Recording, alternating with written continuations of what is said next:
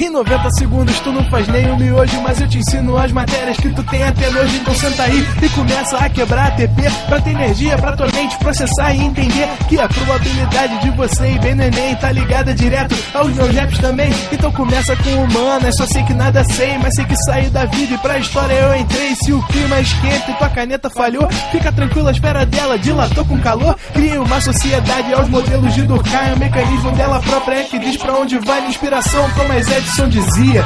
É 1% e o restante o trabalho que faz, então senta o rabo aí que eu vou te ensinar. Sometimes rap is the best way to learn, rapá. Eu não compreendo, pero não puedo hacer. É só estudar e ouvir as dicas que eu dou pra você. Confere suas respostas e faz tudo com calma. Manda bem na redação, faz do fundo da alma. Esse é o tópico frasal, ainda tem a argumentação. E a resposta pra você eu deixei na conclusão. Se tá nervoso, se acalma pra mandar bem. E se liga nos vídeos que eu te preparo pro Enem.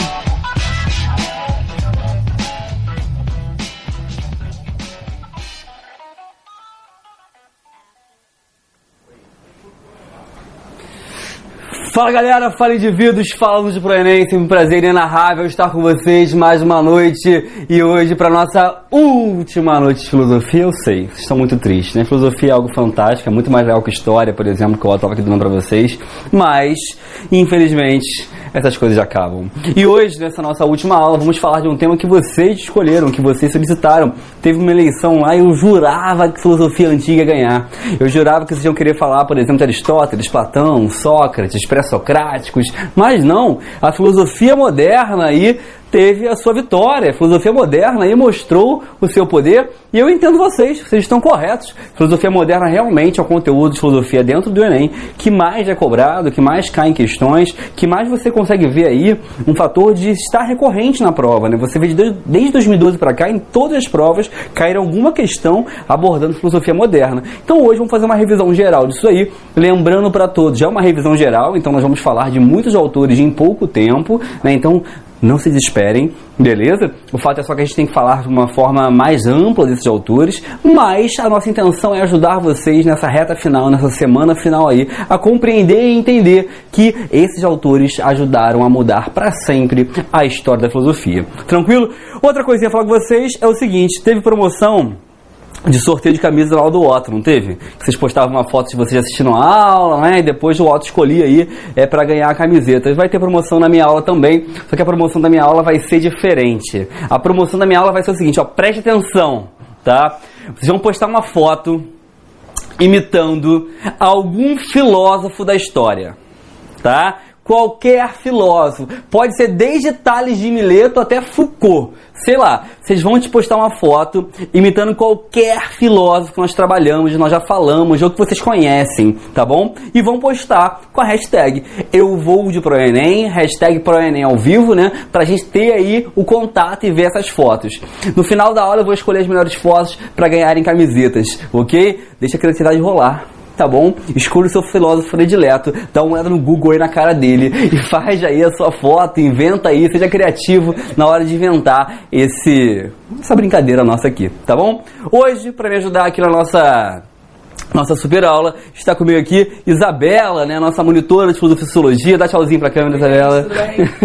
e a Isabela vai estar aqui ajudando a gente hoje, fazendo alguns comentários e também falando aí sobre as questões, né, como vocês estão indo nas questões. As questões estão todas concentradas ao final da aula, né, mas ao longo da aula eu vou perturbando a Isabela para fazer alguns comentários e falar algumas Esqueceu coisas. as respostas também, né, que você esquece. Oi? Vai esquecer as respostas também. Mentira, eu nunca esqueço, eu sempre lembro de cara, né, eu sempre lembro de cara. Olha só, galera. Todos preparados? Todos prontos? Então, antes de começar a aula, eu nem vou passar o slide porque a gente vai direto pro quadro. Vamos lá, vem comigo. Olha só. Galera, a gente tem o seguinte: a filosofia, ou seja, essa maravilhosa matéria, né? Ela vai ter um período que nós chamamos de filosofia medieval. A filosofia medieval, ela é um momento e ela passa por um contexto muito específico, que é o seguinte. Na filosofia medieval, os... Ah, tá ruim a cor? Não, não. não. Laranja não rola, não? Então, me... Tem aí um preto ou um azul aí? Porque essa aqui tá falhando, essa preta aqui. Valeu. Mudei a cor para vocês verem, porque senão tá de fundo autônico aí do outro lado. Né? O rosto dá pra ver? Rosto dá. Show. Né? A gente tem um período na história aí que nós conhecemos como Idade Média, e nesse período da história que nós conhecemos como Idade Média, nós temos um modelo filosófico né, que a gente chama, ou está acostumado a chamar, de filosofia medieval. O que, que é a filosofia medieval? Do que ela trata e como ela falava? Ah, Leandro, a aula não era sobre filosofia moderna? Por que você está falando disso? Calma, respire, indivíduo, presta atenção. Olha só, a filosofia medieval, ela tem a ver com um momento onde a Igreja Católica controlava corações de mentes. Um momento onde a Igreja Católica moldava a forma das pessoas pensarem, a forma das pessoas olharem o mundo. Na época da filosofia medieval, todo pensamento filosófico ele era instruído a ter uma ligação religiosa. A gente vai dizer que esse momento aqui é um momento de tentativa, de junção e de relação entre razão e fé. Ah, Leandro, como assim relação, junção de razão e fé? O processo gerado ali é o seguinte: a filosofia, ela sempre foi uma ciência crítica aos pensamentos míticos. Porém, no período religioso, no período medieval, a Igreja Católica, com todo o seu poder, ela conseguiu e ela geriu uma coisa que foi a seguinte: ela começou a pedir para membros da igreja e solicitar que membros da sua religião começassem a tentar explicar posturas religiosas de uma forma mais racional. Então vai aparecer uma galera tentando relacionar razão e fé a algo que parece simples, mas que não é. Vamos combinar que razão e fé, automaticamente pensando e olhando, tendem a ser coisas muito distintas, né? Razão, pensamento racional, a fé é a crença, acreditar em algo. Mas a filosofia medieval tentava realizar essa junção. Na filosofia medieval, nós vamos ter dois autores principais.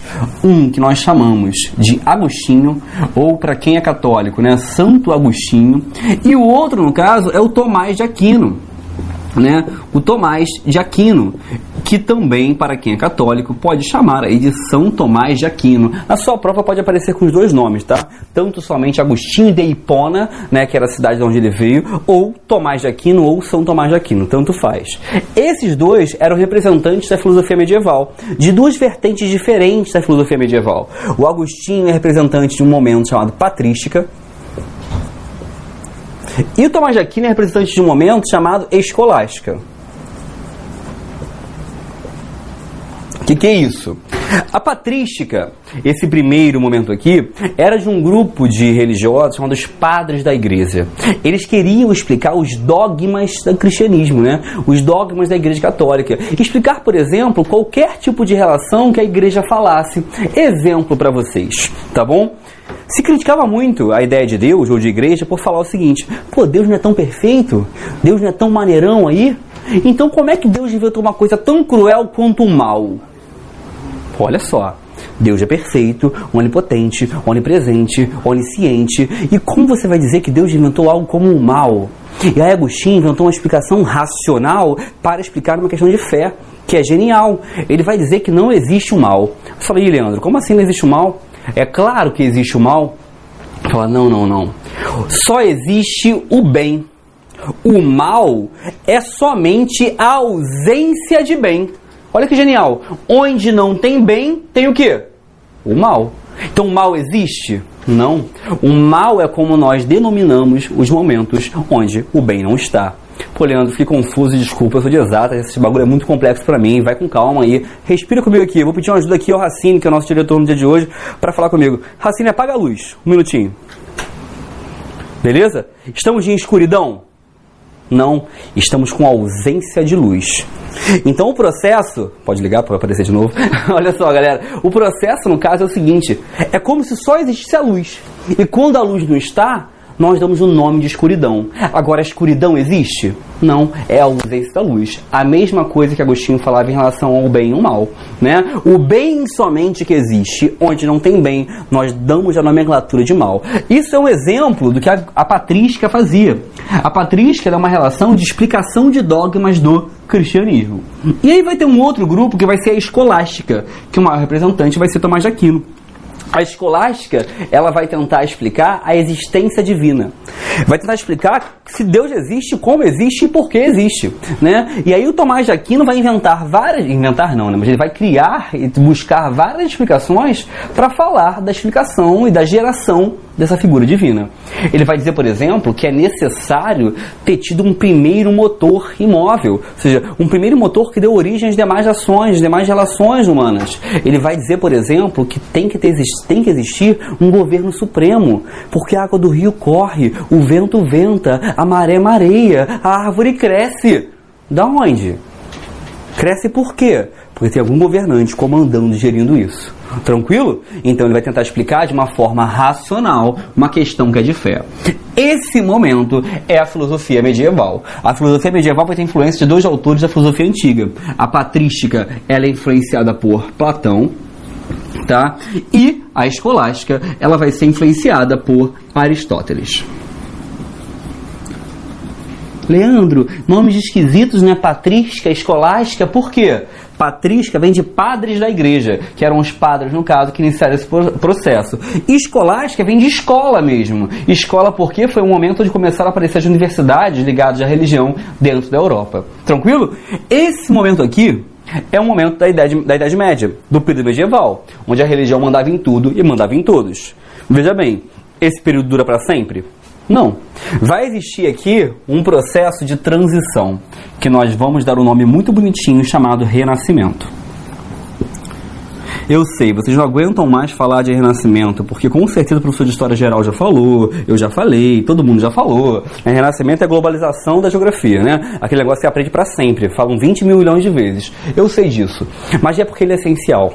O Renascimento vai ser um momento histórico fundamental porque é a transição entre a Idade Média e a Idade Moderna, que vem depois. Então veja bem, o Renascimento é um momento de transição entre a Idade Média e o que nós vamos chamar, para mim, aqui numa aula de filosofia, de filosofia moderna. Leandro, qual a diferença? O que, que o Renascimento mudou? O que, que ele trouxe de novo? Galera, presta atenção aqui, olha só. O Renascimento, ele vai gerar uma visão de mundo que nós vamos chamar de uma visão antropocêntrica. Ué, Leandro, como assim uma visão antropocêntrica? O homem no centro. Aí você fala, Leandro, mas por que? Foi do nada? Um dia o homem acordou e falou assim, porra, tive uma... Não pode falar palavrão, desculpa. Ah, o homem acordou um dia e falou assim, caraca, tive uma ideia muito maneira. Agora eu vou ser antropocêntrico, não quero mais papo de teocêntrico não, é isso? O homem acordou e teve uma ideia? É isso? Claro que não. Né? Óbvio que não. O que ocorre é uma mudança na forma de vida da Europa. Lembra uma coisa? O Otto já falou disso com vocês. No período, no período medieval, a vida era em feudos. Cada um no seu feudo. Cada um na sua área, cada um na sua região. Então o que você tem na Europa nessa época é o seguinte: uma desvinculação entre os indivíduos. Porque você nasce num feudo, você cresce num feudo, você morre num feudo, meu querido. E acabou. O que você faz no feudo? Você acorda, você trabalha, você trabalha mais um pouquinho. E aí você dá uma trabalhada, tá? E aí, no final da noite, você tem um relacionamento sexual para ter filhos, né? E você dorme. E é isso, a vida inteira. As pessoas viveram em feudos por muitos e muitos anos. Bota aí 300 anos de feudo. Cara, as pessoas fazem aquilo sem parar, de forma incessante. E qual era o formato de trabalho na época? A agricultura. E as pessoas, com o passar dos anos, e vivendo geração após geração nesses feudos, o que começou a ocorrer foi o seguinte: foi ocorrendo uma evolução das técnicas produtivas nos feudos. Olha, não entendi. Cara, o cara planta o dia inteiro, a vida inteira. Uma hora ele vai começar a buscar soluções para melhorar a sua vida, melhorar o seu trabalho. E aí vai começar a aparecer inovações, como por exemplo, pensar que os animais podem contribuir mais naquele processo, pensar, por exemplo, em arados de ferro e não mais de madeira, começar a pensar em possibilidades para melhorar aquele plantio. E quando isso ocorre, a produção que era para a subsistência do feudo passa a ter excedente. Leandro, não entendi. O que é excedente? Excedente é a sobra. Passa a sobrar alimento no feudo. E você pensa, vai fazer o quê? Vai queimar, jogar fora? De forma alguma. O que você vai fazer nesse momento é começar a falar assim: olha só, pô, tem um feudo aqui, meu feudo sobrou cevada. Aí eu vou ligar pro. Finge que tem telefone, tá, gente? Mentira, eu mandava um mensageiro, né? E aí, do feudo vizinho, se liga só, sobrou alguma coisa aí? Ah, sobrou trigo. Pô, vamos fazer uma troca. Vamos. E a gente faz aquela troca. E aquela troca, de repente, vem um cara lá de baixo e fala assim: pô, posso participar da troca? Sobrou batata no meu. Vamos lá, troca aí.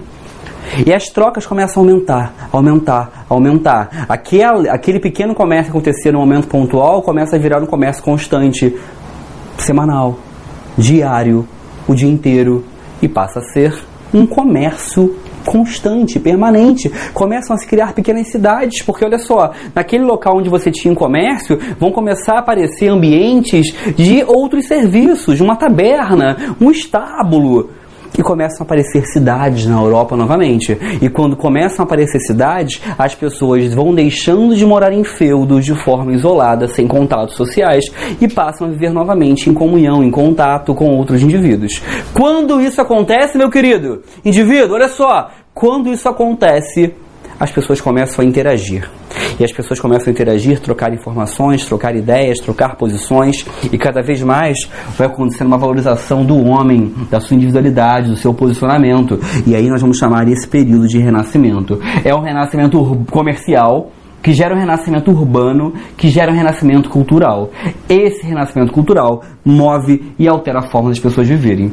Vamos chamar de um mundo antropocêntrico. O mundo aqui ele era teocêntrico, o mundo aqui ele se torna antropocêntrico. E quando o mundo se torna antropocêntrico, meu querido, o homem começa a questionar a sua realidade. E isso vai ser a base para o que nós vamos falar na aula de hoje, que é a filosofia moderna. Beleza? Veja bem, a filosofia moderna, ela vai ter muitas vertentes. Na aula de hoje nós vamos falar de três vertentes da filosofia moderna, tá bom? Que é o racionalismo. Nós vamos falar do empirismo e meu querido, olha só, presta atenção, nós vamos falar do criticismo. Ou seja, traduzindo para você que está meio perdido aí, vamos falar aqui de Descartes, vamos falar aqui no caso de John Locke, de David Hume, vamos falar aqui de Immanuel Kant tá? Autores essenciais da filosofia e autores essenciais desse período maravilhoso que nós chamamos de filosofia moderna. Então a gente perdeu um tempinho da aula, mas não vai perder, a ganhar, para falar para vocês como nós chegamos nesse momento. E foi uma revisão histórica também, né? Para mostrar para vocês como nós chegamos nesse momento fundamental que nós convencionamos de chamar de Idade Moderna e de filosofia moderna. Foi até aí, tranquilo, fácil, moleza, podemos seguir? Isabela, algum comentário aí, alguma coisa aí no chat? Tudo tranquilo? Tudo tranquilaço? Ah, meu Deus do céu. Vamos voltar para o slide. Foi? Então, olha só. Então, se eu falei para você que a gente vai falar agora da filosofia moderna, vamos começar por esse cara aqui, ó, com um belo cabelo, um cabelo muito sedoso, um cavanhaque aqui muito bem alinhado, né, que é René Descartes, né? Renézinho, né, vai ser um filósofo muito bacana porque ele vai ser revolucionário. Ele vai ser genial, ele vai ser à frente do seu tempo e vai ser um cara que é o filósofo que mais cai na sua prova do Enem. Nenhum outro filósofo caiu no Enem mais do que Descartes nos últimos 5, 6 anos. Nenhum. Descartes é figurinha carimbada, cai todo ano. Porque ele foi muito importante. Ele é visto e entendido como filósofo fundador do que nós vamos chamar de filosofia moderna, tá bom? Ele é o primeiro a tratar de algumas temáticas muito bacanas e é o pai do que nós convencionamos chamar de racionalismo. Tranquilo? Assim, tá desligado aqui o essa TV aqui? Porque não tem pergunta? Depois dá uma olhadinha? Valeu. Olha só. Então vamos lá. Descartes Primeira coisa, a gente comentar e falar sobre isso. O ano. Repara que ele nasce ao final do século XVI, mas ele vai criar sua obra, escrever sua obra mesmo ao longo do século XVII. Vive pouco, né? Somente 54 anos, mas é interessante a gente pensar o seguinte: são 54 anos numa época, né, onde a expectativa de vida não era tão alta assim. Então não é o fim do mundo que isso acontece. Ele vive numa época onde está ocorrendo a laicização do pensamento. Ai, Leandro, que palavra esquisita, me explica. Laicização é transformar laico. Ah, Leandro, como assim laico? Laico é que não dá privilégio a nenhuma religião, a nenhuma crença religiosa. Então, a laicização do pensamento é desvincular o pensamento da religião. O Descartes, como fundador e pensador máximo da filosofia moderna, vai ser um autor que vai se desvincular de qualquer pensamento religioso, que vai deixar de lado qualquer pensamento religioso. E além disso, ele vai fazer uma coisa fundamental, que é a quebra de um paradigma medieval. Qual era o paradigma medieval? Um mundo teocêntrico. Ele passa a enxergar o mundo de uma forma antropocêntrica. E outra coisa, ele é o início da Idade Moderna. A Reforma Protestante, não por coincidência, que fez agora aí, né? 500 anos da Reforma Protestante, ela acontece um momento um pouquinho anterior, mas um momento que influencia nesse processo todo, porque essa religião católica não manda mais sozinho, ofereceram outras religiões, luterana, calvinista, anglicana, automaticamente a ideia de fé começa a se enfraquecer em muitos ambientes e o renascimento comercial urbano como algo fundamental. E aí vamos lá. O que, que Descartes fala? Quando você pensar em Descartes, quando você ler uma questão sobre ele na prova, você vai pensar em uma coisa: razão. Repete comigo, vai, vai, com fé. Razão. Viu Descartes na prova, você vai pensar em razão. É na hora, é instantâneo, indivíduo. Por quê? Porque ele é o pai do racionalismo. E o racionalismo, ele entende que a razão é o caminho para a verdade. Que o razão é o caminho para a resposta. Que o ser humano só chega ao ápice do que ele pode realmente pensando e entendendo o mundo de forma e de maneira racional que o ser humano precisa da razão para encontrar respostas, que o ser humano não pode mais se vincular a conceitos da fé ou dos sentidos, sensações, não. É a razão que é a verdade. Mas veja bem, a razão gera intuições e ela precisa ser educada. Ué, Heleno, como assim? Não entendi muito bem. Quando você tem um pensamento racional, você tende a acreditar em algumas coisas.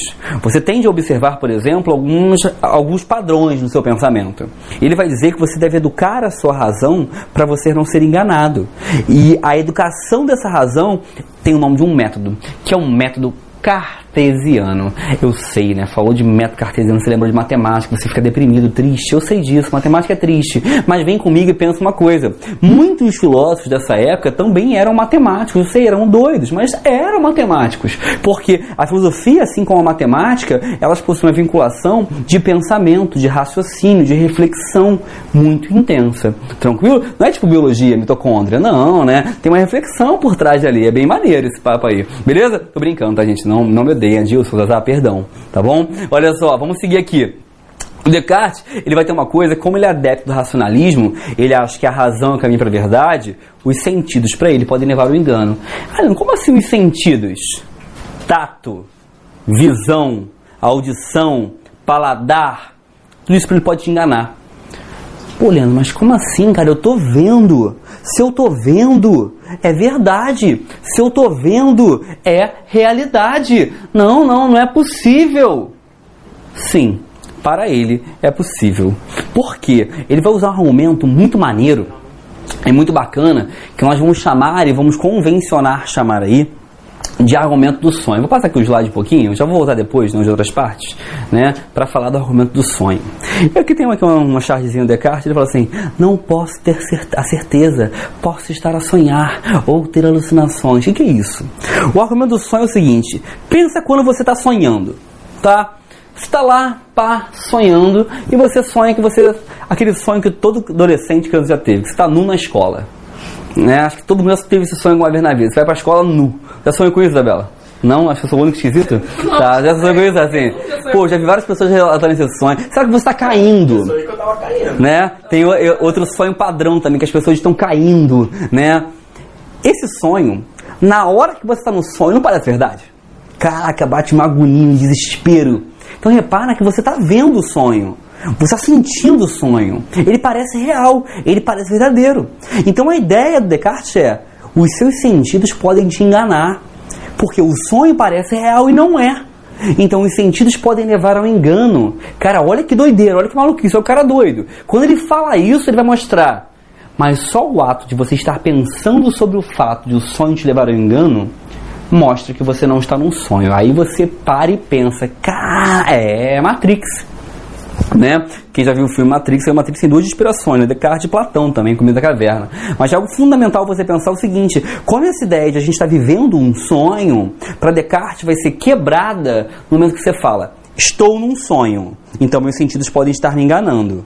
Mas quando eu penso e consigo refletir sobre o fato de eu poder estar num sonho, mostra que eu não estou sonhando.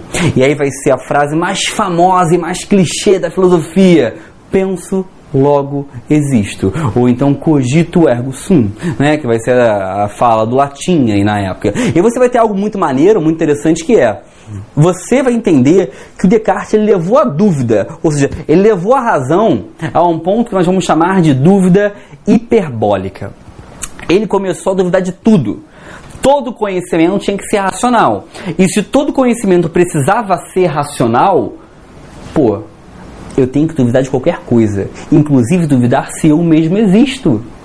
Cara, vai que eu dei um sonho, vai que o Enem é um sonho, olha que doideira. Você está estudando aí é um sonho. Calma, é brincadeira, não é não. Tá, tá chegando. Tô brincando, não quero botar pressão não. Mas olha só, você repara que tem um processo fundamental aí que é o seguinte. Quando Descartes fala disso, ele está mostrando para nós que o pensamento humano é tão evoluído e é tão fantástico que nós não devemos acreditar em nenhum sentido. E qualquer processo baseado nos sentidos, nas sensações, podem ser falsos, tipo um sonho. Então você só deve acreditar naqueles conhecimentos gerados pela razão.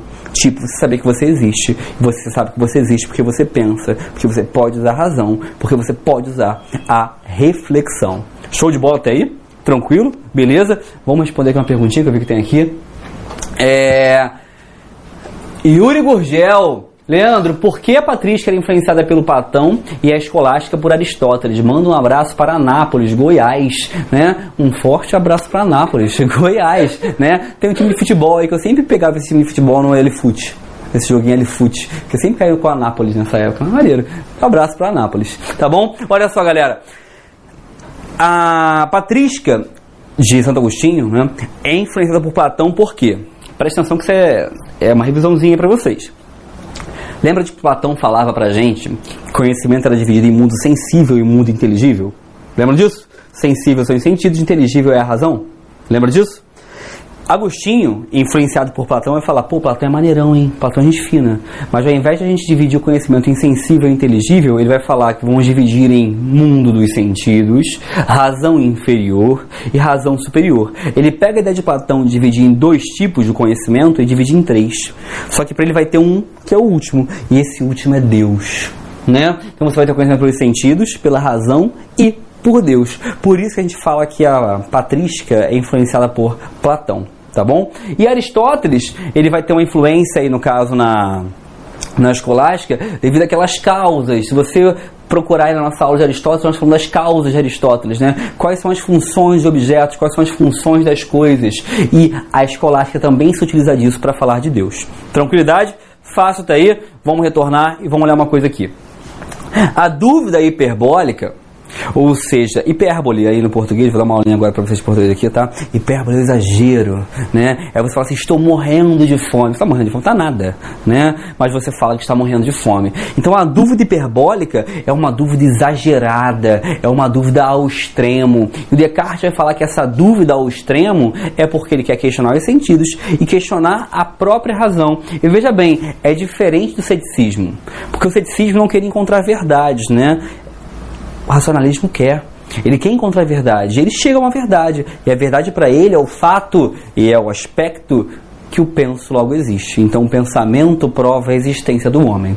Foi até aí? Tranquilidade até aí? Alguma pergunta aí, Isabela? No chat? Desativaram o chat, então. Desativaram o chat? Tá tendo briga? É? muita coisa, muitas emoções. Então, beleza. Então esquece o chat. Então desculpa aí, galera. Foi mal. Olha só. E aí a gente vai falar de uma coisa fundamental que é o seguinte. Quando nós falamos do racionalismo, né, que nós falamos aqui dessas experiências da razão e de como, de fato, Descartes considera a razão como instrumento máximo, ele vai dizer que nós temos que educar a nossa razão. Né? A razão deve ser educada. E essa educação da razão, ela é através de um método, que é um método cartesiano.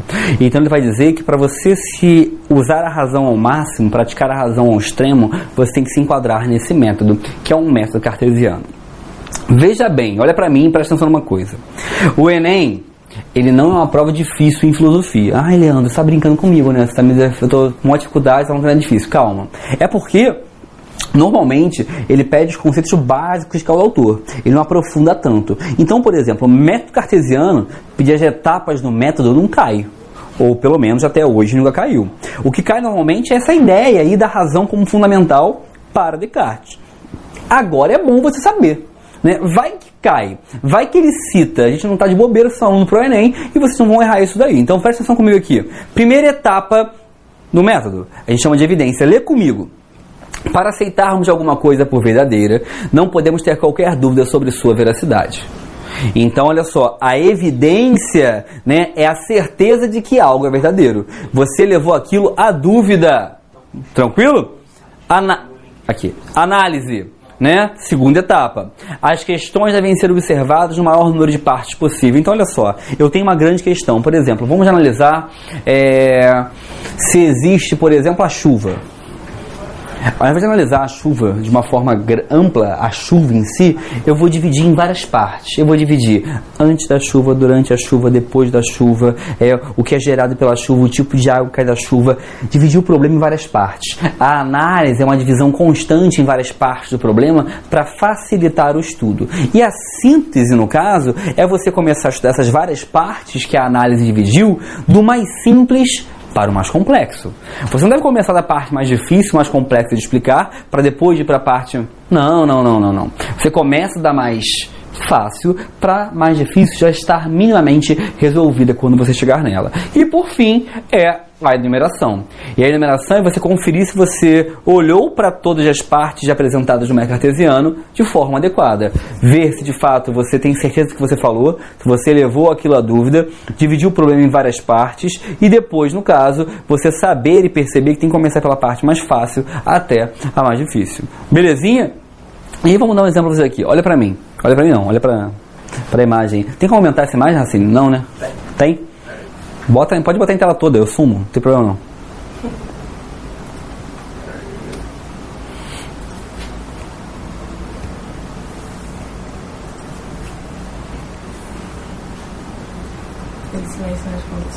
Cri, cri. Tá, eu vou explicar enquanto isso. Presta atenção aqui. A gente vai ter aqui as quatro partes do método cartesiano. Primeira regra, segunda regra, terceira regra, quarta regra. Tá? Esse aqui é um infográfico né, de como a gente deve pensar aí o método cartesiano. Primeira regra, que é a evidência. Só aceitar o que não pode ser colocado em dúvida. É uma espécie de funil. Você vai pegar aqui tudo que existe, vai botar num funil para a gente ver, ver e perceber o que é realmente uma evidência ou não, o que realmente passou por esse funil da dúvida hiperbólica ou não. Aqui no gráfico, por exemplo, passou o pensamento, o ato de você pensar. Depois vem o segundo momento, que a gente vai chamar de segunda regra, que é a ideia da divisão, ou como nós temos aqui, a análise, que é a mesma coisa, tá? E a análise você vai dividir o problema em várias partes tá bom? E vem a terceira regra, que é a ordem, ou síntese, dá no mesmo. E essa regra, que é a regra da síntese, é começar a resolver os problemas dos mais fáceis, para depois resolver os mais complexos, beleza? E a quarta regra é você enumerar. Boa! Olha ali, lê a quarta regra comigo. Ó. Enumeração, revisão de todo o processo, uma visão que todo que garante que nada tenha sido deixado de lado. Então você vai ter aqui uma coisa, olha só que é ver, ah, é evidente, ou seja, ele existe de fato o problema, foi dividido em várias partes, partimos do mais simples para mais complexo, revisamos tudo, então beleza, né? Valeu, Racine. Então você vai ter algo fundamental aqui, que é você olhar Oi.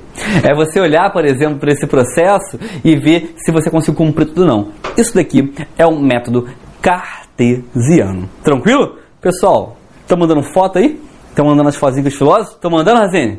Então, quer dar uma olhada? Dá uma olhada aí como é que tá. Não vou escolher agora não, tá, gente? Mas só vou dar uma olhada agora.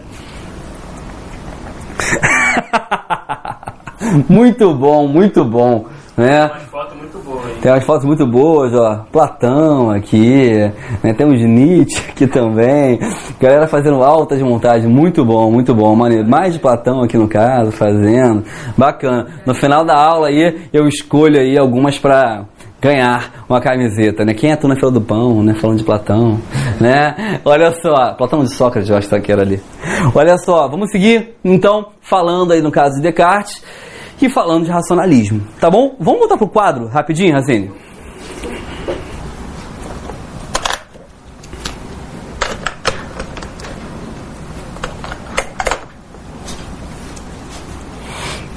Olha só, eu falei para vocês, já mostrei para vocês aqui, que a filosofia medieval, ou seja, a filosofia que é antes desse período que nós chamamos de falamos aí como filosofia moderna, ela é era baseada na razão e na fé, né? na ligação, na relação entre razão e fé.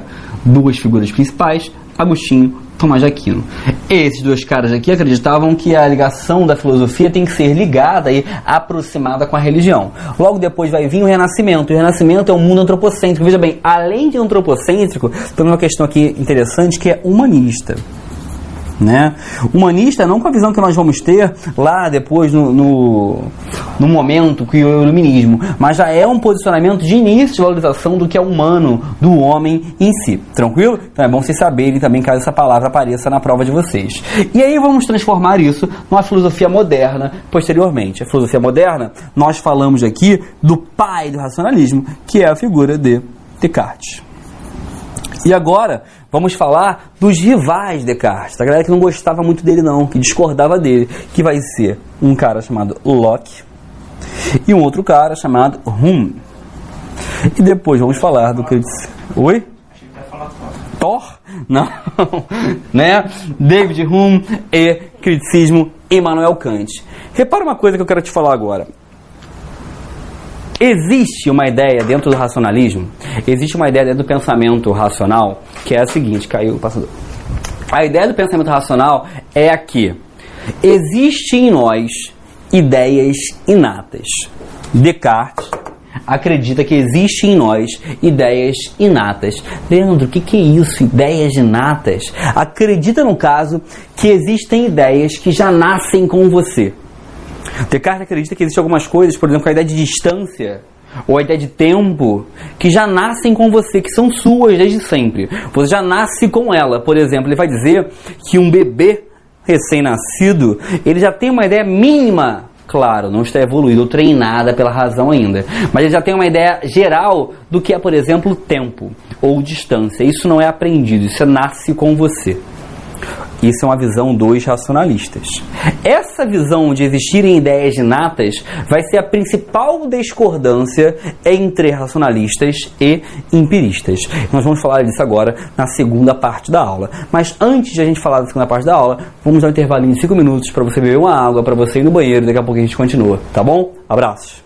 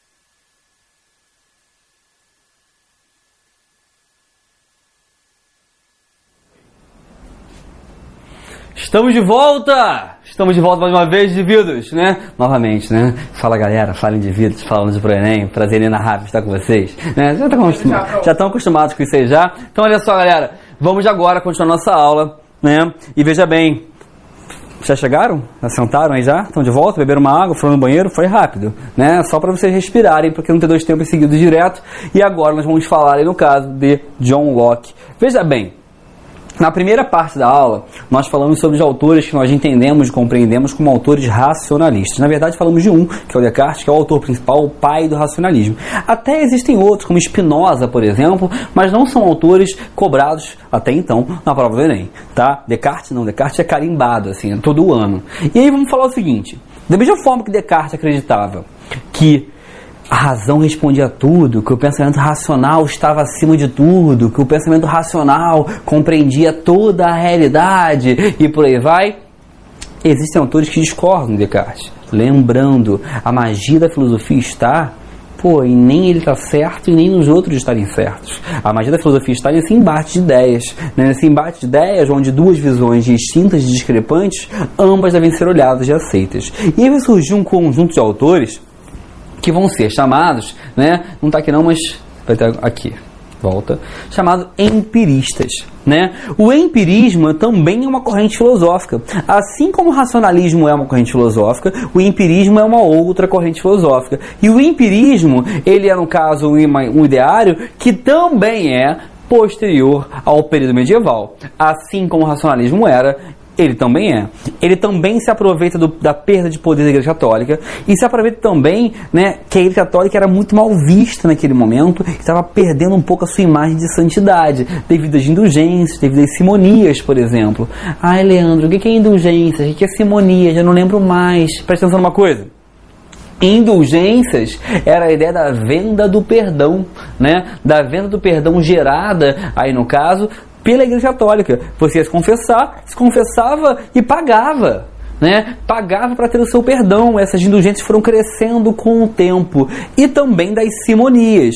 As simonias, elas eram, no caso, representadas pela venda de artigos religiosos e sagrados. É você comprar um pedaço de pano de Cristo. É você comprar, por exemplo, um pedaço da cruz de Cristo. É você comprar um espinho da coroa de espinhos de Cristo. Comprar, por exemplo, um pão da Santa Ceia. E você sabe, obviamente, que grande parte, para não dizer todas dessas simonias, eram falsas. Mas as pessoas compravam, acreditavam na palavra da igreja. Até que eles começaram a perceber que todo mundo tinha partes importantes de Cristo. Então tem algo errado. Não é possível. Né? Você pega, por exemplo, ah, eu comprei comprei um pão da última ceia. Tá? Minha família inteira também tem. Pô, não era uma ceia, era uma padaria, né, no caso. Então você vai ter uma percepção aí que as indulgências e as simonias fizeram que a igreja fosse perdendo um pouco da sua imagem de santidade. E nesse contexto da perda de poder da igreja, da perda de poder, por exemplo, da patrística, da escolástica, da filosofia medieval, vão surgir, vão aparecer essas duas correntes filosóficas da aula de hoje: racionalismo e empirismo. Tranquilo? Fácil? E aí vamos lá a reforma protestante né, de Lutero, de Martinho Lutero, do quase advogado né, que não terminou, era posicionada e interligada nesse momento histórico. Tranquilo? O primeiro empirista importante para a gente, visto e entendido por muitos como pai do empirismo, por ser o primeiro a relacionar isso de maior escala, vai ser esse cara aqui, um tanto quanto magrelo, né? Um tanto quanto narigudo também, né? Com uma roupa sempre bem amassada nas suas fotos, né? Que, feio, você achou feio, Isabela? Pegava não? Achou simpático não? Então beleza, tudo bem, né? Não, Locke não é crush da Isabela. Mas olha só, reparem algo fundamental que é o seguinte, o Locke, no caso, é um autor fantástico. Apesar de ele ser e meio esquisito, ele é importante porque ele é o pai do liberalismo, ele é o pai do empirismo, ele é um autor muito importante para a filosofia moderna. Ele vai estar ligado tanto à parte da filosofia do conhecimento quanto à parte da filosofia política, né? É um autor muito relevante, muito importante, muito simbólico. E aí tem algo maneiro que é o seguinte: o Locke, lê comigo esse trecho aqui dele ajudante de jardinagem preparando o terreno e removendo o entulho que atrapalha o caminho do conhecimento. Pô, eu não entendi nada. O que ele quis dizer com isso? Ele quis dizer, no caso, que um conhecimento baseado no mundo sensível O conhecimento baseado, no caso, naquele conhecimento baseado nos sentidos, é de fato um conhecimento que te leva à verdade. É de fato um conhecimento que te leva a melhores realidades. E tirar o entulho é ficar se perdendo em visões racionais, reflexivas, baseadas simplesmente na razão, que não necessariamente vão levar a gente ao caminho correto. Porque o caminho correto é o caminho dos sentidos, é o caminho do mundo empírico. Beleza? E aí o Locke vai fazer algo muito maneiro. Tá? Ele vai falar o seguinte: o conhecimento está aqui. Lembrem que Descartes, que a gente falou antes na, na outra parte da aula, achava que conhecimento era ligado à razão. Ele vai dividir conhecimento em duas possibilidades, o John Locke. Uma é a sensação, e a sensação de fato são os sentidos. Maneiro, fácil entender. Se ele é um autor empírico, ele vai dizer que os sentidos são uma forma de conhecimento através da sensação. Maneiro, fácil, molezinha, entendi tudo gabaritei. Não, não gabaritou ainda, porque tem outra parte. Que é o seguinte: a outra forma de ter conhecimento é a reflexão. Ah, como assim? Reflexão é razão? Não. A reflexão é uma visão crítica das sensações. É você, por exemplo, pegar os seus sentidos, visão, audição, tato, paladar, e refletir a partir delas. Então, o início do processo são os sentidos. Agora, a parte dos sentidos você se utiliza de um método racional. Mas veja bem, ponto, guarda isso. O Locke, para ele, está nos sentidos. Está nos sentidos porque é dos sentidos que você chega à razão. Tá? E ele é um empirista por isso. E empírico é aquilo que você pesquisa olhando, observando, é algo que você vê por empiria. Então, nesse contexto, ele vai falar que a sensação é através dos sentidos, né? É um formato de conhecimento. E o outro é reflexão, que entra ali no caso com uma visão crítica das sensações. Você tem a sensação, reflete sobre elas e vai chegar a um processo que ele conhece e diz ser reflexão. Agora, tem outra coisa. Isso é nós sairmos do inatismo. Que é uma pessoa é, que pratica o inatismo, que está ali quieta, parada, não se movimenta, não se mexe. Não, não. Ele quer que você saia do inatismo. O inatismo é você ser crítico, é você olhar para os sentidos, mas criticando. E criticando de uma maneira e através de um aspecto que é olhar aquilo com atenção. Olhar aquilo e pensar além sobre aquilo. Beleza? Faça aí, moleza. Tem pergunta? Tem. Suzana Mendes perguntou assim, Leandro. Pode-se dizer que Descartes foi influenciado por Platão, no caso a ideia do mundo sensível e inteligível. Olha só, Suzana, tem influência porque, assim como Platão, Descartes também fala que com o racional, aí, né, através da razão, é verdadeiro. Só que Descartes evoluiu isso em larga escala. Ele vai levar a razão ao extremo, né, quando ele diz, por exemplo, de forma que somente a razão pode levar a verdades e vai levar a razão a um ponto de você duvidar da sua própria existência. Então Descartes evolui aí esse posicionamento platônico, tá bom? É, Josefferson, professor Descartes era influenciado pelas teorias de Platão, abraços, abraços, Josefferson, sim, né? acabei de responder, era quase a mesma pergunta, sim, era, tem uma influência aí gerada, sem dúvida nenhuma, mas veja bem, é outro contexto histórico, né, é outro momento. Na verdade, existem até alguns filósofos que brincam com isso. Cara, depois de Platão e Aristóteles, tudo é variações deles. Os caras falaram de tudo, cara. Os caras refletiram sobre tudo. Então, tem umas brincadeiras de alguns filósofos falando, não, depois de passar história acabou a filosofia, tudo mentira, não é assim não, mas é uma brincadeira que se faz aí, que eles caras se trataram e falaram de muitas temáticas e de muitos temas, beleza? E aí vamos lá. Se cair questão na prova, comparando Descartes com Locke, vai ser sobre isso aqui. Por quê? O Descartes dizia que já existem ideias que nascem prontas em você.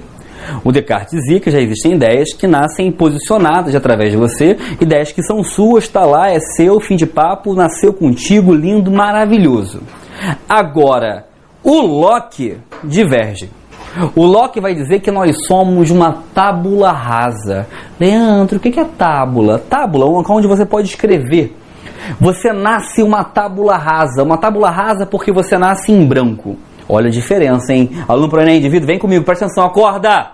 Olha para cá. Você tem um processo que é um conhecimento inato para Descartes, que já nasce com você. Para o Locke, não. Para o Locke, você é uma folha em branco. Você nasce sem nada e tudo que você atinge ao longo da vida você conhece através da experiência. Belezinha? Faça aí. Vamos para o quadro agora para falar algumas coisas com vocês. Tem aquele paninho aí, assim? Aliás, avisando o pessoal que eu tô lendo aqui o chat. Eu não tô falando nada porque não tô pelo Proenem, mas assim, se quiserem perguntar coisa aqui, eu posso repassar pro Leandro. Beleza, qualquer coisa aí, se não conseguirem mandar pelo Twitter, quem não tem Twitter, manda pelo chat da plataforma aí, que a gente pode responder também. Beleza? Vou apagar, tira o print aí, quem quer tirar print, tá? Tirou o print. Beleza? Posso apagar agora? Então vamos lá.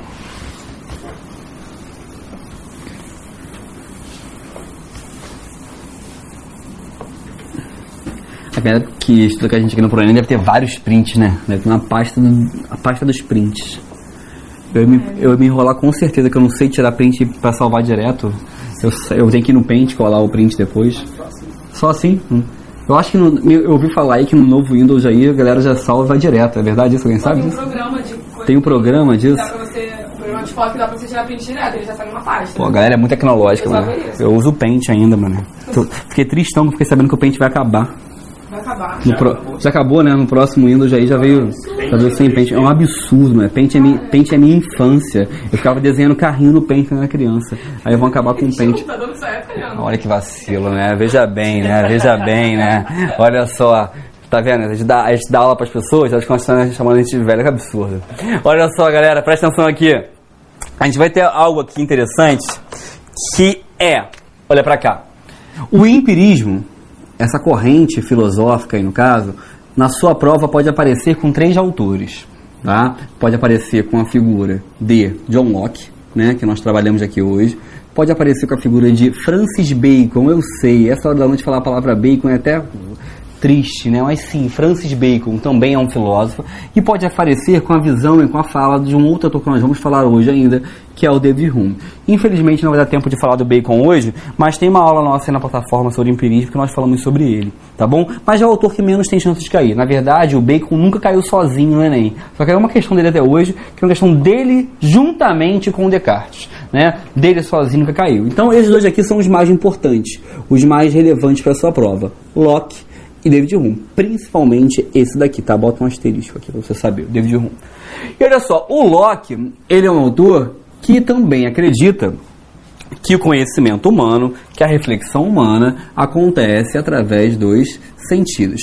E aí você vai reparar uma coisa, galera, macete para a prova.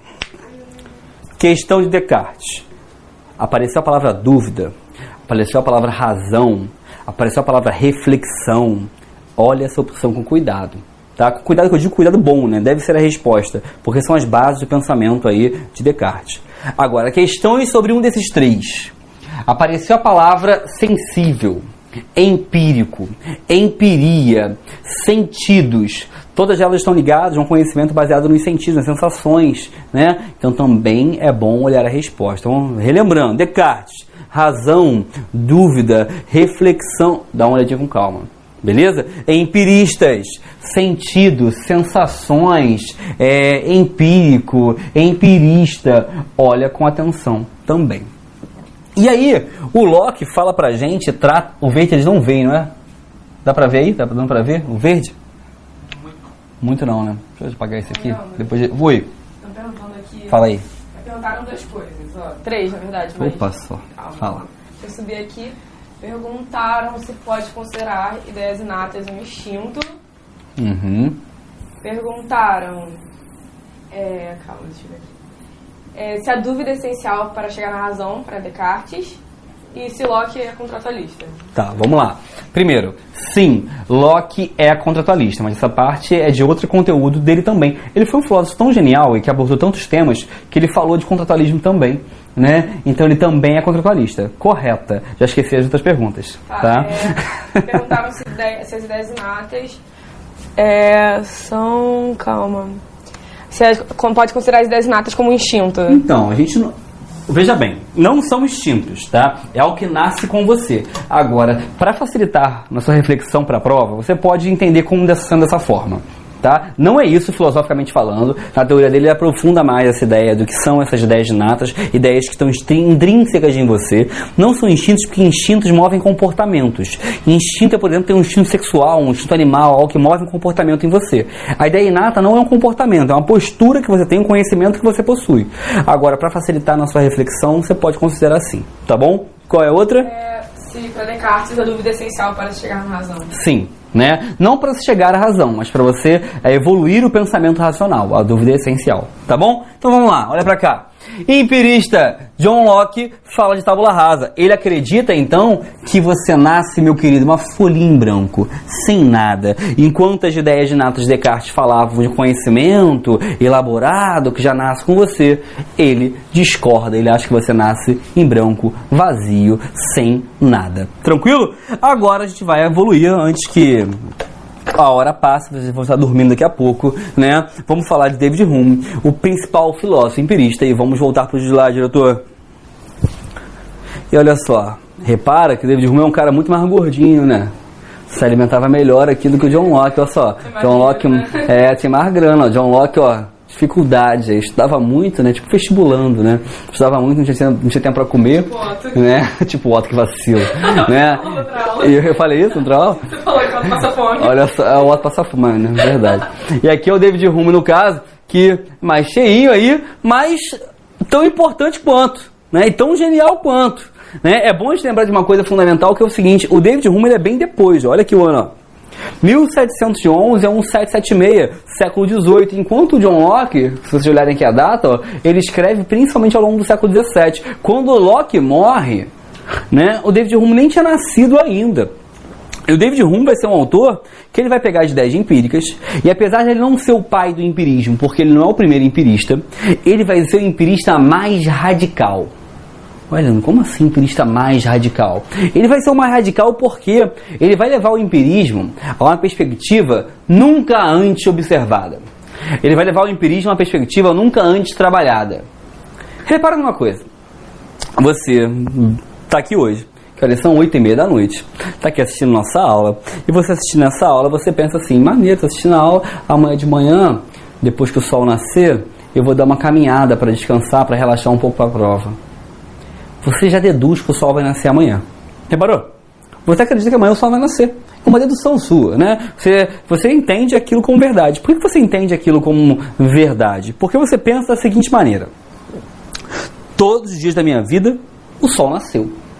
Então, ele vai nascer amanhã. Você, com a sua visão, viu o sol nascer todos os dias da sua vida. Então você acha que o sol vai nascer amanhã. O seu conhecimento empírico, a sua empiria, afirma que o sol vai nascer amanhã. Né? Porque você sempre vê ele nascendo. Agora o David Hume é um filósofo, empirista tão radical que ele vai te falar assim: meu querido, quem te garante que vai nascer amanhã? Quem te garante? Você só pode acreditar naquilo que você vê.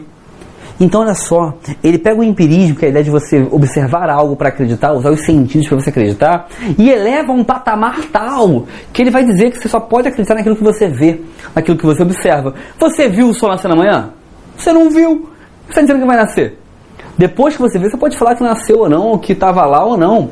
Então, David Hume é um autor empirista que vai levar o empirismo ao extremo, né? Que vai levar o empirismo ao máximo possível. Tem aquela música da Ivete Sangalo que ela fala: Meu amor, é, acho que é assim, né? Veja só, hoje o sol não apareceu. É inspirada em David Hume, essa música, tá bom? David Hume, é, Ivete Sangalo dava uma lida em David Hume e pensou nisso antes de escrever essa música. Tranquilo? Pode confiar. Eu aposto você que Ivete Sangalo, ó leitura de autores empiristas de forma incessante. Faz muito sucesso Salvador, David Hume. Tá bom? Olha só, presta atenção aqui. O David Hume, então, vai ser visto e entendido, deixa eu passar aqui alguns slides, como o empirismo radical. Porque ele vai dizer o seguinte: esse momento, essa visão que você tem de observar e de acreditar que o sol vai nascer amanhã é uma ideia. É uma ideia que você tem. É uma ideia baseada no crença no hábito, nos seus costumes. Você sempre viu nascendo. Agora você quer transformar uma ideia num fato. Agora para ele isso não é um fato, né? As suas crenças, hábitos, costumes levam, no caso, a você achar que aquilo ali vai se tornar um fato, que vai se tornar verdade, né? Pelo nosso hábito, acreditamos que as ideias vão se tornar fatos, mas ele vai dizer quem garante. Quem garante? O empirista David Hume vai criar uma relação de duvidar das relações de causa e efeito. Quem garante que porque sempre nasceu vai nascer amanhã também? Né? Quem garante que anoiteceu necessariamente vai clarear no dia seguinte? Né? Relações de causa e efeito são criticadas por ele por ser um empirista entendido como radical. Nós vamos chamar isso de guilhotina de Hume ou de de Hume, né? Somente acreditar num conhecimento amplamente e completamente e totalmente empírico. E empírico porque eu só posso acreditar, só posso observar, só posso levar a sério e levar como conhecimento aquilo que eu observo, aquilo que eu enxergo, aquilo que está presente para mim. Beleza? Tranquilidade? Você pensa, pô, Leandro, que treta, né? Racionalistas, empiristas, dois caras distintos discordando, dois grupos distintos discordando. Isso foi bom? Mais ou menos. Porque essa visão discrepante entre racionalistas e entre empiristas vai gerar ali uma paralisação da filosofia. A filosofia fica quase 200 anos debatendo isso. Se quem, tá, se quem estão quem é um, o grupo mais correto são os racionalistas ou são os empiristas. Essa disputa vai travar o pensamento filosófico e só quem vai resolver essa disputa entre racionalistas e empiristas, entre razão e sentidos, vai ser esse outro cara aqui chamado Immanuel Kant. Né? O Kant eu ouso dizer, e que me desculpe quem discordar de mim, né, que seja o, que é o filósofo mais importante, juntamente com Descartes, de toda a filosofia moderna. Né? Depois de Descartes, ele foi o cara mais revolucionário no seu pensamento, porque o Kant vai escrever sobre muitas coisas. Né? Ele escreve um livro chamado Crítica à Razão Pura, que é uma revolução. Ele escreve outro chamado Crítica à Razão Prática, que é outra revolução. Ele tem uma obra muito extensa né, e muito interessante, nação da Prússia, porque na Prússia não existia a Alemanha ainda na época, tá? A Prússia vai ser um estado aí do que a gente vai conhecer posteriormente como Alemanha. E nesse contexto, na sua infância, o Kant acreditava no Descartes. Na sua infância, ele olhava para a obra de Descartes e falava: É, ó, razão é a verdade, razão tá certo, né? Na juventude ele pensava: Não, não, a razão é a única forma de se chegar e alcançar o conhecimento. Ele entendia dessa forma. Só que ele vai dizer que um dia ele vai ler David Hume. E quando ele lê David Hume, ele vai falar assim: Caraca, esse cara é brabo também né? O, o carinha aqui, tu vê que até o cabelo dele já é meio parecido, ó. O cabelinho David ruim aqui, olha o cabelinho do Descartes, do, do Kant. Deu uma, deu uma copiada aí, deu uma copiada aí, né? Deu uma tipo, uma, pô, maneiro esse cabelo. Esse cabelo era moda na época, né? Tava na moda, tava na moda. É tipo, sei lá, qual cabelo tá na moda agora, nem sei, né? Mas algum cabelo tá na moda aí agora, é tipo esse cabelinho que tava na moda na época, tá bom? Oi? Aquele coque samurai aqui, assim, tipo, é tipo coque samurai. Tranquilo? Olha só, aí tem uma coisa bacana que você reparar o seguinte: o Kant, ele quando ele começa a ler David Hume, ele vai falar, pô, David Hume também é maneiro. Ele vai começar a ficar numa dúvida muito incessante que é a razão ou é o empírico? Qual que está certo? Qual que está correto? E o Kant vai resolver esse problema. Ele vai resolver essa disputa.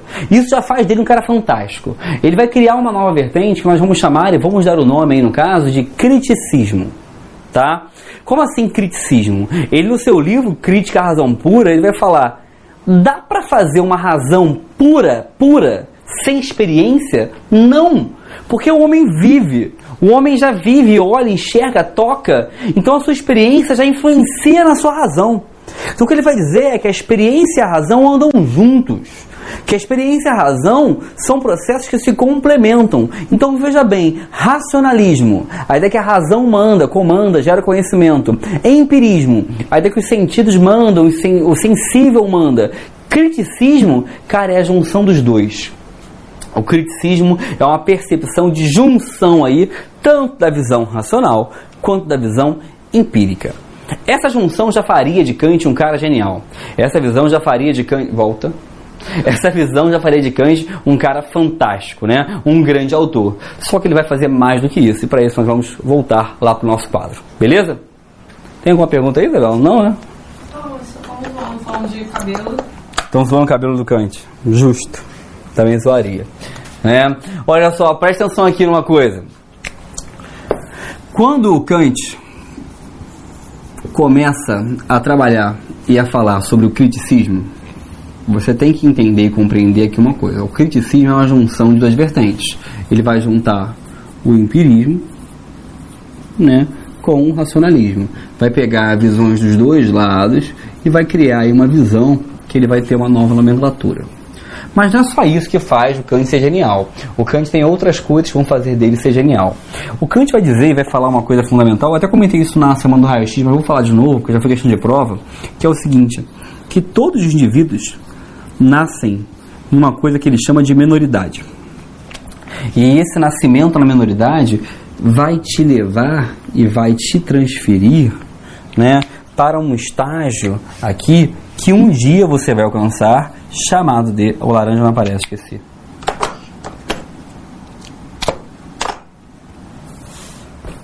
Né? Que é um, você nasce aqui na menoridade, ele vai dizer que você se transfere ao longo da vida, ou não, né? mas você busca se transferir ao longo da vida para um estágio de maioridade. Essa transferência da menoridade para a maioridade, segundo Kant, acontece por um processo que ele vai dar a nomenclatura e que ele vai chamar aqui no caso de esclarecimento. Então, ixi, me caguei tudo aqui. Esclarecimento.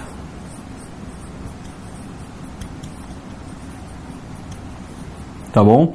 A saída da minoridade e a ida para a maioridade é um processo chamado de esclarecimento. O que, que é a maioridade? O que, que é essa maioridade? Para ele, maioridade e minoridade se diferenciam pelo seguinte: a minoridade é um estágio de tutela. Leandro, estágio de tutela? Sim. Ele vai dizer que a minoridade é um estágio onde você é tutelado por outrem. Leandro, como assim tutelado por outrem? Que outra pessoa ou outro grupo de indivíduos formula e organiza sua forma de pensar. E a maioridade é um estágio que ele vai chamar e vai falar que é de autonomia, onde o indivíduo já pensa, já controla sua visão por si só. O processo de sair daqui e para cá é chamado de esclarecimento. Devido a isso, Kant vai ser entendido como um dos grandes autores de um momento histórico chamado Iluminismo. Tá bom? Então entendam o seguinte: além de fazer parte da filosofia moderna, Kant vai ser membro de um momento também transitório chamado Iluminismo, um contexto histórico no qual a valorização do pensamento humano, da reflexão humana em relação a buscar sua própria autonomia era algo fundamental, era algo muito importante, era algo essencial. Tá bom? Talvez por isso Kant seja visto como um dos grandes filósofos e inspiradores da grandiosa, da mãe das revoluções, que é a Revolução Francesa. Eu lembro que eu dei uma aula sobre revolução, sobre Kant aqui no, no ProEnem, na turma extensiva, o pessoal ficou pegando meme da cara do Kant, botando assim, a serenidade no olhar de quem influenciou a Revolução Francesa. É, porque de fato, ele é um filósofo que foi fundamental aí no caso, para esse processo revolucionário. Por quê? Porque ele vai mostrar para as pessoas, para os indivíduos da época, o quanto era importante sair desse estágio aqui que para ele era um estágio absolutista, onde você era controlado, tutelado pelo governo, se esclarecer e passar para um estágio de maioridade, onde você buscasse sua própria autonomia por conta própria, através da sua própria reflexão, através do seu próprio poder de participação política. Beleza? Faça até aí. Chegou a hora de fazermos questões, né? Falei demais, como sempre, e vamos fazer questões. Oi? Todo mundo pedindo, tá com sono já. Não dorme não, dorme não, dorme não. Vamos voltar para os slides. né? Vamos fazer questão. Olha só, coloquei uma questão aqui. Questão 1 da Unicamp né? E, ah, Leandro, mas a prova é do Enem, você colocou questão da Unicamp, eu sei disso, né? A questão é que essa questão da Unicamp é muito boa e ela tem um modelo bem semelhante às questões de prova aí do Enem, então achei que vale a pena gente fazer. As outras são do Enem, tá bom? Fica tranquilo, botei uma da Unicamp só para vocês verem também que outros vestibulares também são importantes serem realizados porque tem modelos de prova algumas vezes bem semelhantes, bem próximos daqueles praticados na sua prova do Enem, tá bom? Então vamos lá. Questão número 1. Um. A maneira pela qual adquirimos qualquer conhecimento constitui suficiente prova de que não é inato. O empirismo, corrente filosófica da qual Locke fazia parte, letra A, afirma que conhecimento não é inato, pois sua aquisição, deriva da experiência. Letra B, é uma forma de ceticismo, pois nega que os conhecimentos possam ser obtidos. Letra C. Aproxima-se do modelo científico cartesiano ao negar a existência de ideias inatas. Letra D. Defende as ideias estão defende as, que as ideias estão presentes na razão desde o nascimento. Como é que tá, Isabela? Então, eles estão, na maioria, na A, 76%, E aí tá rolando um empatezinho de assim, uns 10% entre a C e a D. Então a maioria tá crente aí no caso, que é letra A. E eu sinto dizer, tô brincando, a maioria acertou, tá bom? De fato, gabarito é letra A. Por quê? Repara aqui na letra A. Afirma que conhecimento não é inato. Lembra que nós falamos que o Locke diz e fala que o homem é uma tábula rasa? Que ele está em branco, que não tem nada. E é isso que ele está dizendo. Né? Ser uma tábula rasa aqui nesse contexto tem a ver com o processo onde o homem trazer e ser representado por uma folha em branco. Uma folha em branco total, completa. O homem não tem nada, ele vem zerado. E outra coisa, pois sua aquisição deriva da experiência. Que a experiência é um mundo empírico, um mundo dos sentidos. Gabarito, letra A. Tinha uma galera marcando B ou C mesmo, hein? Já esqueci de novo. Já tava marcando C e D. C, C e D? Tá, olha só. Fui todas. B. É uma forma de ceticismo. Mentira. Porque o empirismo busca achar respostas. Tá? C. Aproxima-se do modelo científico cartesiano. Cartesiano é racionalista, é de Descartes, tá bom? Não pode ser a C. D. Defende que as ideias estão presentes na razão desde o nascimento. Veja bem, ele acha que você nasce sem nada, então as ideias não estão desde o nascimento. O gabarito se mantém. Letra A de aprovação. Tá bom? Olha só. Questão número 2. Vamos ler comigo aí. Todo o poder criativo da mente se reduz a nada mais do que a faculdade de compor, transpor, aumentar ou diminuir os materiais que nos fornecem os sentidos e a experiência. Quando pensamos em uma montanha de ouro, não fazemos mais do que juntar duas ideias consistentes, ouro e montanha, já que conhecíamos. Podemos conceber um cavalo virtuoso, porque somos capazes de conceber a virtude a partir de nossos próprios sentimentos e podemos unir a isso a figura e a forma de um cavalo, animal que nos é familiar. Rumo estabelece um vínculo entre pensamento e impressão, ao considerar que. Letra A.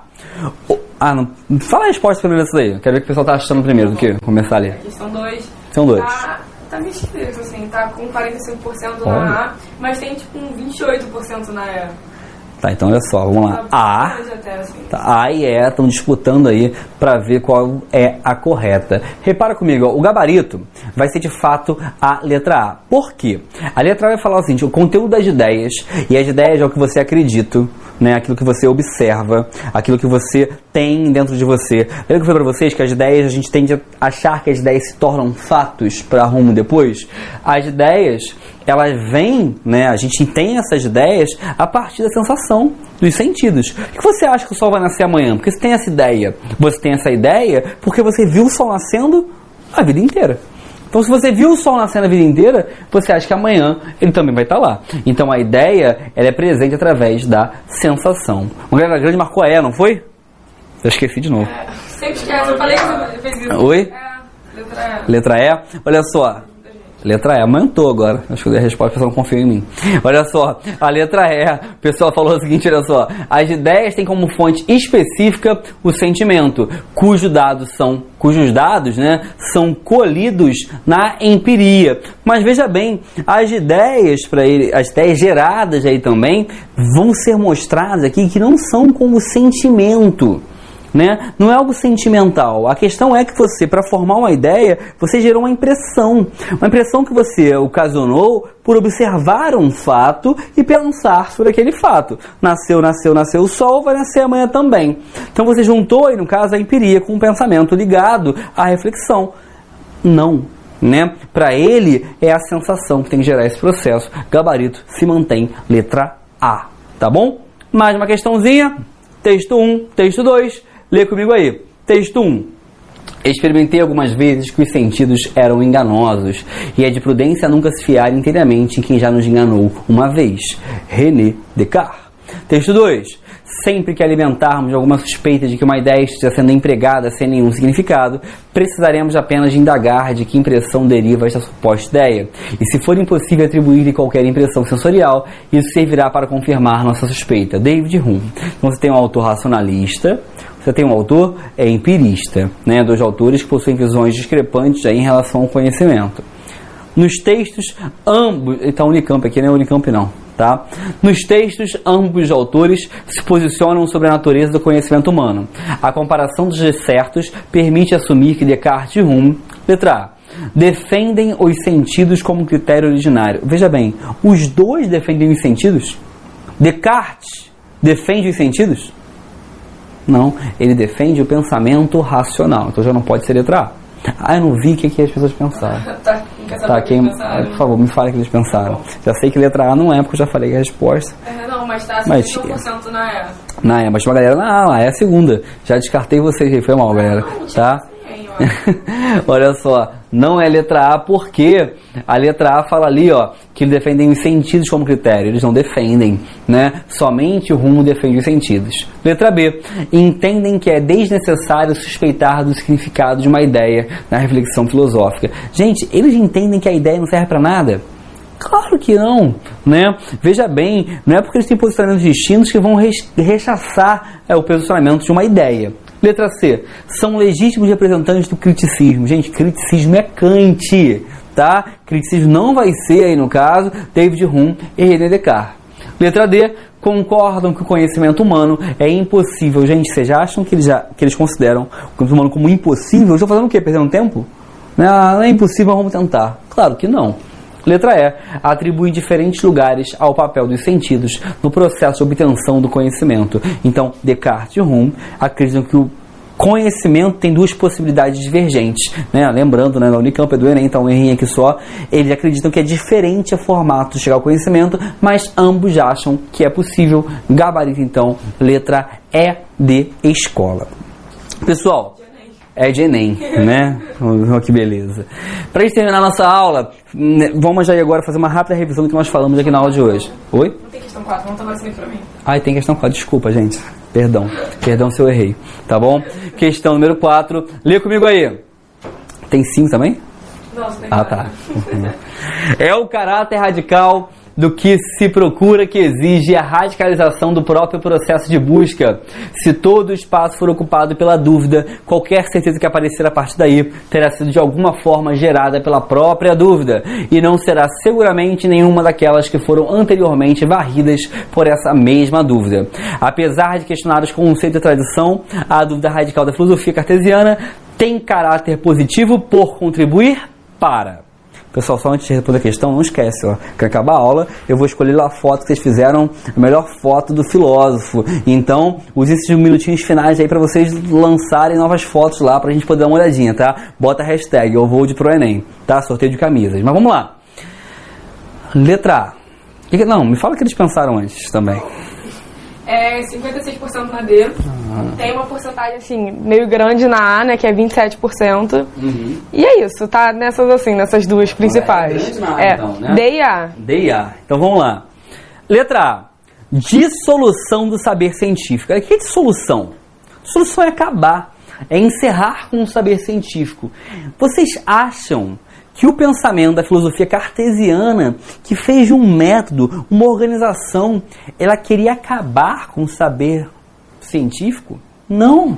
Ela queria crescer evoluir, aumentar o saber científico. Então não pode ser a letra A, porque a letra A fala que o saber científico se esgotaria com o pensamento racional da filosofia cartesiana. E não é o caso, tá bom? Letra A está errada. Letra B, recuperação dos antigos juízos. Os antigos juízos são os antigos valores, né? antigas visões. Descartes está querendo algo novo com a filosofia cartesiana. C. Exaltação do pensamento clássico, novamente. Ele está querendo um pensamento moderno naquele momento, uma nova perspectiva de ver o mundo. Letra D. É, surgimento, conhecimento inabalável, né? Gabarito, então vocês vão estar aí corretos, né? A galera acertou, de fato. Letra D, ele está buscando mostrar que o método cartesiano pode levar a um conhecimento nunca antes visto, nunca antes observado. Fala aí, Assine. Tô rindo com as fotos. Tá indo com as fotos? Tem mais fotos aí já novas? Daqui a pouco eu vou dar uma olhada. Né? Letra E. Fortalecimento dos preconceitos religiosos. Veja bem, fortalecer preconceitos, veja bem, os filósofos da Idade Moderna, da Contemporânea, em nenhum momento vão defender aí o fortalecimento de preconceitos gerados, muito menos em relação a visões religiosas. Gabarito se dá como letra D de dado, tá bom? Então vamos ver as fotos. Vamos ver as fotos para escolher, né, para ganhar a camisa aí no caso. Bota para mim. vamos lá. Deixa, deixa isso daqui. Deixa eu- você- me tira, tem como me tirar da tela? Tem, só não vai mostrar no certo. Ah, tá. Pera aí, deixa eu vir pra cá então. Ah, tá, que aí eu só aponto e fica melhor. Vamos lá. Temos ali uma falando do Otto, melhor cantor que você respeita. Temos uma minha aqui, né? Para Zygmunt Bauman, concorrência de moderna de líquido, conhecer a parte dele botar. Botar uma pia Ele bot- também, né? Botaram uma pia, segundo veio para modernidade líquida, muito bom. Temos uma aqui da menina imitando Foucault. Tá querendo Foucault? Aqui. Cadê? Ih, Tá aparecendo um monte. Eles estão mandando muita foto. Tá mandando muita foto. Cara, né? Né? Vai baixando aí, vai baixando, baixando, baixando. Temos mais alguns memes. Nossa, olha Ela fez o cabelo. Muito bom também. Temos aqui no caso o rapaz aqui com um cavalo, né? De quem tá imitando? Ele tá imitando Descartes, né? Aqui em cima. Temos aqui também alguém aqui expectativa, realidade, né? Olha só, a galera, foi, a galera realmente foi, foi na fé. Tem imagem embaixo ainda? Tem. Já tá terminado, né? Tem o quê? Tá terminado, pessoal. A galera quer ganhar o Maquiavel aqui, a menina imitando o Maquiavel, né? É melhor você ter medo do que ser amado, Maquiavel aqui ter ela triste, ela feliz, né? Temos aqui mais um rapaz se vestindo de filósofo. Muito bom, galera. Estou muito feliz com a dedicação de vocês aí, imitando vários filósofos, né? E pensadores, sociólogos também. Uma galera sociólogos também. Hum, só mais mais fotos, né? A galera imitando também com o dedinho pro alto ali de, Nossa, esse de Platão. Qual? Isso é do Santo Agostinho. Tem umas velas. Tem um cara ali, ele botou uma. Gente! cara, tira essas velas daí, pelo amor de Deus. Vai botar fogo na casa, faz isso não. Né? Então vamos lá. Né? Tem, é pra escolher, pra ganhar uma? Sobe lá, deixa eu ver. Deixa eu. De menino. Volta aí, baixa aí. Tá igualzinho também. Muito bom, muito bom também. Vamos lá, vamos fazer o seguinte, Racine. Eu vou escolher uma, tá? A Isabela escolhe outra, você escolhe outra, Racine. Pode ser? Beleza? É, escolhe uma também, Racine. Vou te botar na furada também, pra não entrar nessa culpa sozinho, tá bom? Vamos lá em cima. Eu vou, eu vou escolher uma. Pera aí. Cara, botaram meu cachorro aqui.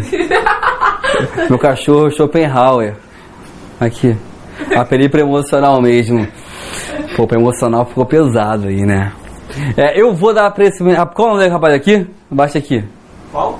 Vitor Mota Freitas. Ele botou Schopenhauer, né? A foto de Schopenhauer e botou a cara do meu cachorro. Ele foi no meu Facebook, sei lá, no meu Instagram, em algum lugar, ele pegou a foto do meu cachorro. O meu cachorro se chama Schopenhauer.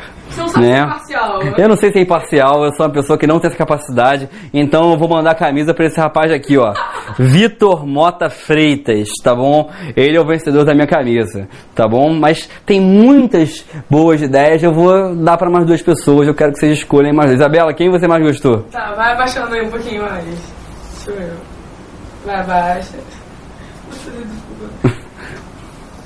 Calma, abaixa mais. Tô tentando ver aqui. Abaixa. Cadê, cadê aquela pessoa lá do.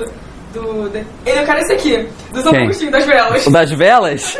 das velas é muito. Eu tô com medo de ele botar fogo na casa só, das velas, né? Nossa, sensacional, ele botou Mas tá muito cabeça, bom, para, muito parabéns. Então, qual é o nome dele? Qual é o nome dele? Peraí, volta ali pra gente dar o parabéns pra ele. É Totalzone123, arroba Totalzone123. Você também ganhou uma camiseta e está de parabéns, andou muito bem. E tu, Racine, quem tu vai escolher? A do Descartes aqui? Tá muito boa, tá muito igual também. Essa aí tá de parabéns. Ana Salles, arroba Ana Salles 009, né? Também aí vai ganhar a camisa Pro Enem. Galera que ganhou aí depois, manda uma mensagem pro Fale Conosco aí, pra gente pegar endereço, etc. E ver como vai ser o envio da camisa com vocês. Estão de parabéns, vocês foram extremamente. Olha essa aqui também, ó, muito boa, imitando Aristóteles, né? Luane mandou muito bem também. Cara, seria impossível escolher. Tem muitas muito boas. muita foto boa. Tem muita foto boa. Vocês foram extremamente criativos. Estão de parabéns. Tem memes aí pra vida inteira. Ok, eu existo. Tipo, ponto de interrogação. Outra que pegou, sei lá, uma toalha em casa, um bagulho aqui também botou, imitando. Genial, tem uma rapaz jogando videogame ao invés de estudar pra aula, um absurdo. Né? Muito bom. É, Davi Sampaio, fez um... Geniais, vocês estão de parabéns, vocês foram maravilhosos aí na, na criatividade e nas montagens das aulas, tá? Olha só, vamos fazer, antes de acabar, enquanto estão mandando mais memes aí, mais imagens pra gente ver, tem o Otto que botaram o dedinho do Otto aqui, né? Olha só, foi o mesmo rapaz que ganhou, que é a foto do meu cachorro, apelo emocional, aí no caso. Vamos lá. É, parabéns aos vencedores, mas vamos fazer uma rápida revisão do que eu falei na aula hoje pra gente encerrar com tudo fresco na cabeça de vocês. Olha para mim. Falamos que a filosofia medieval controlava o pensamento até mais ou menos ali o século XV século XVI. A filosofia medieval acreditava e entendia que era possível relacionar fé e razão. Temos duas figuras principais, Agostinho e Tomás de Aquino, é, Tomás de Aquino, patrística e escolástica. Essa galera vai passar posteriormente por um processo de renascimento urbano, comercial, cultural, e esse renascimento vai mudar a forma de a Europa entender o mundo, vai mudar a forma da Europa compreender o mundo. E vão surgir, a, vai surgir novas formas de pensamento da filosofia moderna. Hoje nós falamos de três formas, uma chamada racionalismo, outra chamada empirismo e outra chamada de criticismo, tá bom? O racionalismo vai ser a ideia de que a razão leva à verdade. Descartes acreditava que já existem ideias inatas de nós, ideias que nascem conosco, tá bom? O empirismo vai ser uma visualização e um entendimento de que os sentidos levam à verdade, que a sensação leva à verdade. Alguns mais radicais, como David Hume, outros mais tranquilos, como John Locke. E vamos ter uma visão que é a do Kant, que o Kant vai dizer, ó, junta, pega o empirismo, pega o racionalismo, junta num bolo só e vamos formar uma nova visão que nós vamos dar nomenclatura aí de criticismo. Tranquilidade, pessoal? Espero de verdade ter gostado da aula. Espero de verdade que tem, tem mais, tem, estão mandando mais coisa ainda? Nossa, eu tô mandando muita coisa. Tá. Depois eu vou parar de ver todos em casa, faço questão de assistir todos. Olha esse daqui, cara, muito bom também, né? Muito bom, vocês são geniais, vocês são extremamente criativos, né? E aí, olha só, espero ter gostado da aula. Como eu falei pra vocês, é sempre um prazer muito grande. Eu não vou me despedir hoje, as pessoas estão se despedindo essa semana aí, porque eu tô aqui amanhã de novo. Vocês vão ver minha cara amanhã de novo com sociologia. É, então amanhã eu me despeço de vocês com mais cuidado e com mais calma, tá bom? Uma excelente noite para vocês, um forte abraço e que o Flamengo ganhe o Fluminense daqui a pouco, tá bom? Abraço, tchau, tchau.